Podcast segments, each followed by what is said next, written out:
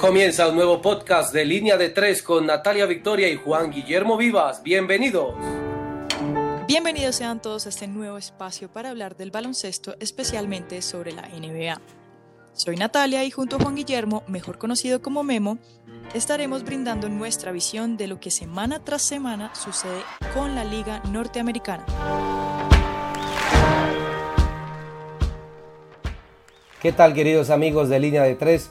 Es un placer para mí saludarlos hoy martes 22 de septiembre, trayéndoles un nuevo capítulo de su podcast favorito, donde analizaremos esta apasionante definición que se está llevando a cabo en las respectivas conferencias y que nos están dejando unos finales electrizantes.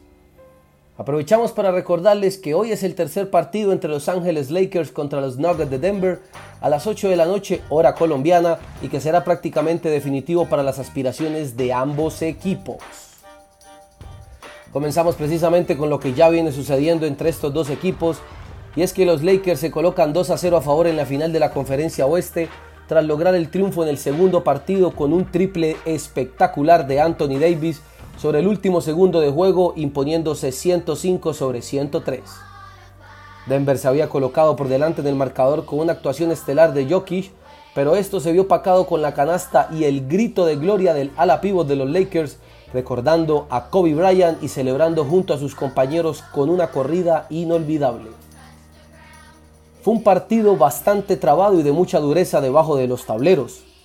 Los Lakers llegaron a tener una ventaja de 16 puntos iniciando el tercer cuarto, gracias fundamentalmente al acierto de LeBron James, a la estelar actuación de Davis con 31 puntos, 9 rebotes, 2 asistencias y 2 tapones, y por supuesto al buen trabajo de jugadores secundarios como lo es Caruso. Hay que mencionar por supuesto que los Nuggets nunca bajaron los brazos y liderados por un Jokic muy guerrero, tuvieron la opción de igualar esta final de conferencia. Los Lakers se atascaron en ataque, pero Anthony Davis se echó el equipo a las espaldas y como sucedió en el primer partido se convirtió en el jugador clave de la noche. LeBron James consiguió un doble doble de 26 puntos, incluidas 5 canastas de los 6 primeros tiros de campo que hizo, 11 rebotes, 4 asistencias y 2 tapones que también ayudaron a los Lakers a conseguir la victoria. Jokic se encaminó como líder del ataque de los Nuggets al conseguir 30 puntos, 9 asistencias, 6 rebotes y recuperó 4 balones mientras que Murray acabó con otros 25 puntos, 6 rebotes, 4 asistencias y 2 recuperaciones de balón. El ala de reserva Michael Porter Jr. con 15 puntos y 4 rebotes fue el sexto jugador de los Nuggets y el tercer jugador del equipo de Denver que acabó con número de dos dígitos. Con su triple ante los Nuggets, Anthony Davis no solo le ha dado medio billete a su equipo para las finales de la NBA, también se ha convertido en un jugador histórico Ahora el jugador de los amarillos luce un 14 de 29 en tiros para empatar o ganar en los últimos 24 segundos de un partido, es decir, un promedio de 48,3% de acierto en una suerte tan decisiva es algo increíble para un jugador como él. Conocido popularmente como La Ceja, es el mejor de la NBA desde 1997, que es desde cuando se computan estos registros en jugadores que hayan tirado al menos 25 de estos tiros tan decisivos Así que Anthony Davis ya pasa a ser parte de la historia de los Lakers y de la NBA. Anotar casi la mitad de los tiros cuando tu equipo se la está jugando el todo por el todo está al alcance de muy pocos y desde luego de jugadores con mentalidad ganadora. Precisamente eso fue lo que el comentarista Charles Barkley dijo que no tenía Anthony Davis en el descanso del partido, lo cual de parte de nosotros y de los hinchas convendría de que Sir Charles repasara la carrera de un Davis que ya ha demostrado ser todo un killer dentro de la cancha, como lo demostraba en los Pelicans, pero le faltaba esa efectividad de juego entre equipo. Ahora los Lakers están cerca de las finales. Davis con su triple ha evitado que los Nuggets igualaran las series para calcar un guion que ya les llevó al triunfo ante los Jazz y ante los Clippers anteriormente. El 2-0 ahora sí parece una barrera que no van a poder quebrar e incluso estos Nuggets aunque nada se sabe en esta vida y esperemos el partido de hoy a ver cómo se define. El triple de Davis ya forma parte de la historia de los Lakers en playoff como les mencionaba anteriormente. El tiro con el que la ceja derrotó a los Nuggets en el segundo partido de la final del oeste pasa a engrosar una lista de lanzamientos decisivos de la franquicia de Los Ángeles en las series por el título.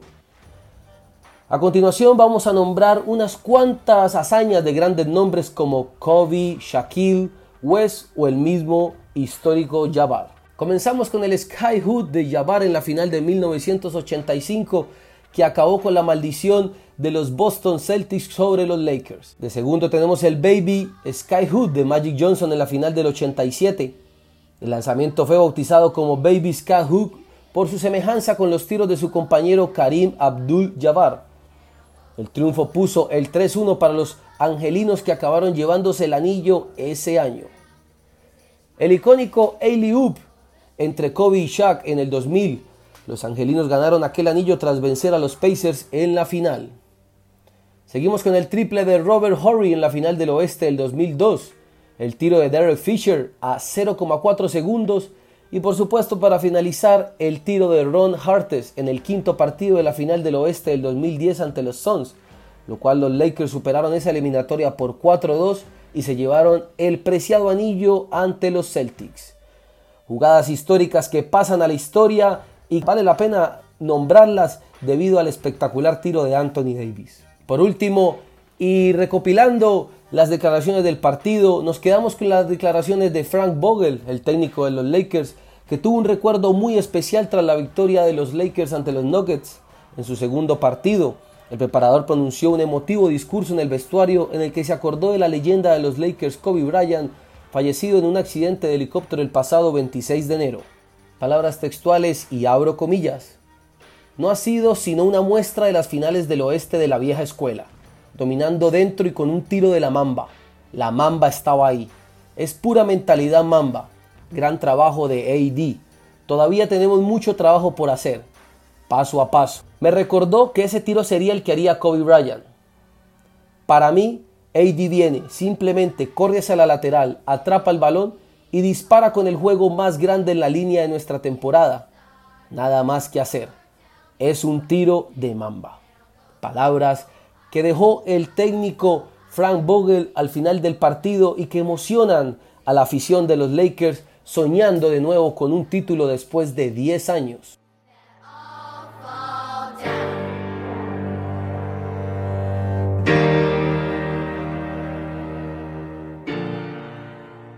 Unos partidos y una definición increíble que nos han dejado jugadas para el recuerdo, como la espectacular canasta de Rondo por detrás del aro y la facilidad de juego para resolver de Jokic.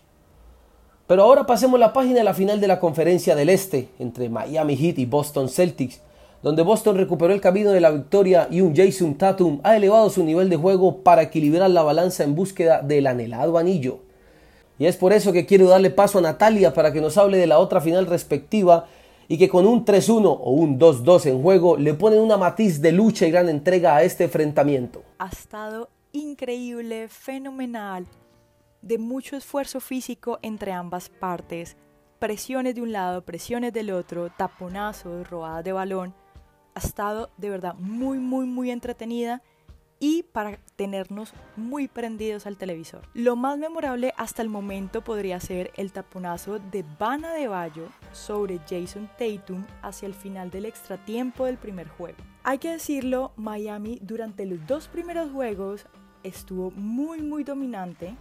Tuvo a un Jimmy Butler anotador en el juego 1 y muy defensor en el juego 2 demostrándonos que una superestrella no necesariamente tiene que anotar para guiar a su equipo a una victoria. En ese juego estuvo robando balones, anticipándose a la línea de pase, siendo muy agresivo y asistiendo para que sus compañeros anotaran. Por otro lado, Bana de Bayo, cada juego ha venido haciendo cosas muy interesantes e importantes en las victorias que tuvo Miami Incluso ayudó muchísimo desde el tiro libre, convirtiendo esos puntos esenciales y fundamentales y ayudando demasiado en la defensa.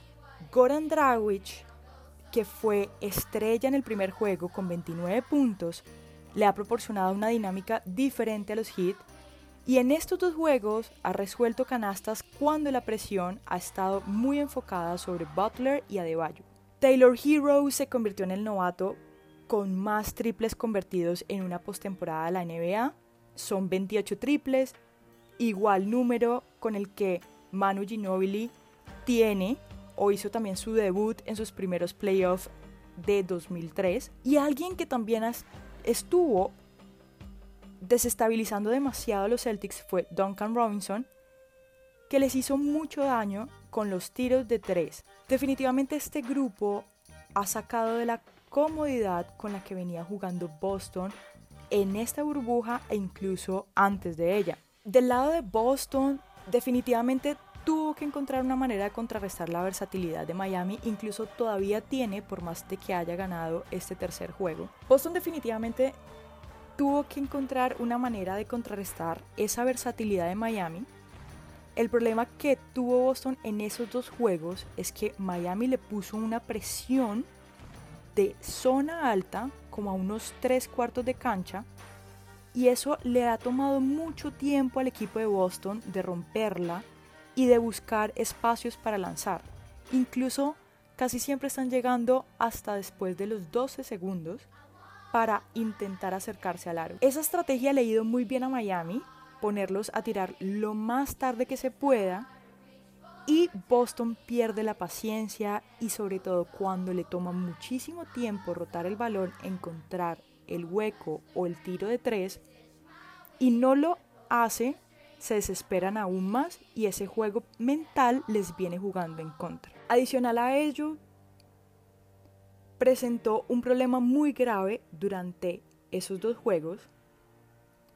Primero, parece que cuando tiene la ventaja, se relajan estos muchachos de Boston y otorgan puntos muy fáciles a Miami, que ni corto ni perezoso hace que rápidamente se repongan y sigan presionando en el marcador.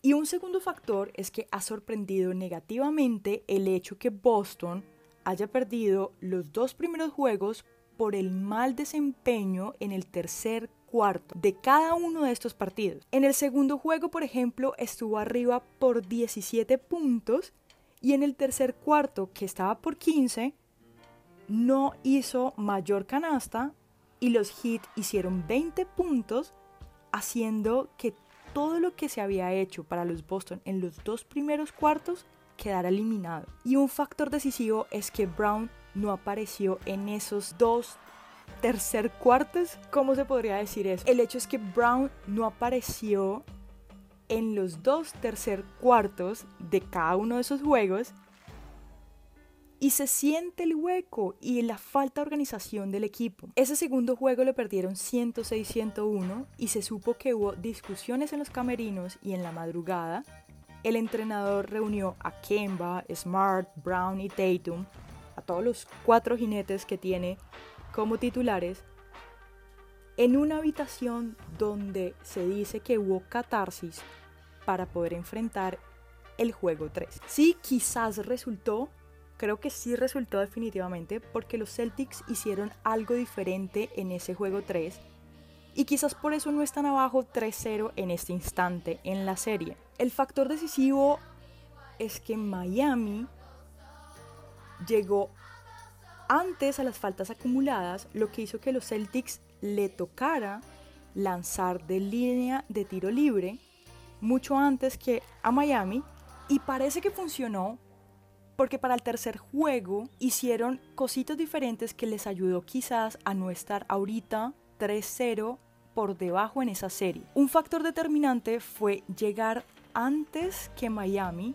a realizar tiros libres por faltas acumuladas. En total hicieron 60 puntos desde la línea frente a los 36 que pudo hacer Miami. Y de nuevo, no serán 3 puntos, pero esto nos demuestra que también se ganan juegos desde la línea de un punto, pues en el segundo juego fue Miami quien llegó primero a hacer de un punto cada uno para remontar los 15 que estaba por debajo en ese tercer cuarto del segundo juego. Siguiendo con los Celtics, en este juego metieron 21 puntos bajo el aro y nada más y nada menos que Ajebayo brilló por su ausencia. Esta situación muestra que por más taponazos que haga de Bayo, en el momento en el que él está lejos del aro, la defensa queda inestable en la pintura y Celtics ha encontrado una forma de convertir las canastas. Adicional, uno de los puntos ciegos que se pudo haber encontrado fue la misma defensa de Duncan Robinson, a quien intentaron atacar lo más seguido posible uno contra uno tratando de recuperar incluso del mismo daño que él les hace en la línea de tres. Estos dos equipos se enfrentarán en su cuarto juego este miércoles 23 de septiembre. Esta vez contarán con tres días para recuperarse y estudiar estrategia. Vamos a ver si Celtics empata la serie o Miami busca su camino hacia el campeonato de la conferencia y su paso a la final. Queridos amigos de Línea de 3, llegamos al final de este episodio. Ya saben que nos pueden encontrar en diferentes plataformas digitales como Anchor, Spotify o Podcast. Recuerde seguirnos en nuestra cuenta de Instagram línea de 3.podcast. Recuerde línea de 3.podcast. Envíenos sus imágenes y sus comentarios. Estaremos compartiéndolos como comunidad del básquetbol. Gracias por sintonizarnos y permitir nuevamente estar presentes en sus hogares, en su tiempo libre y recuerden disfrutar del básquetbol siempre en casa. Gracias por su audiencia, escucharnos en el día de hoy. En nuestro séptimo programa, yo soy Memo Vivas y junto a Natalia Victoria cada semana seguiremos hablando sobre el baloncesto.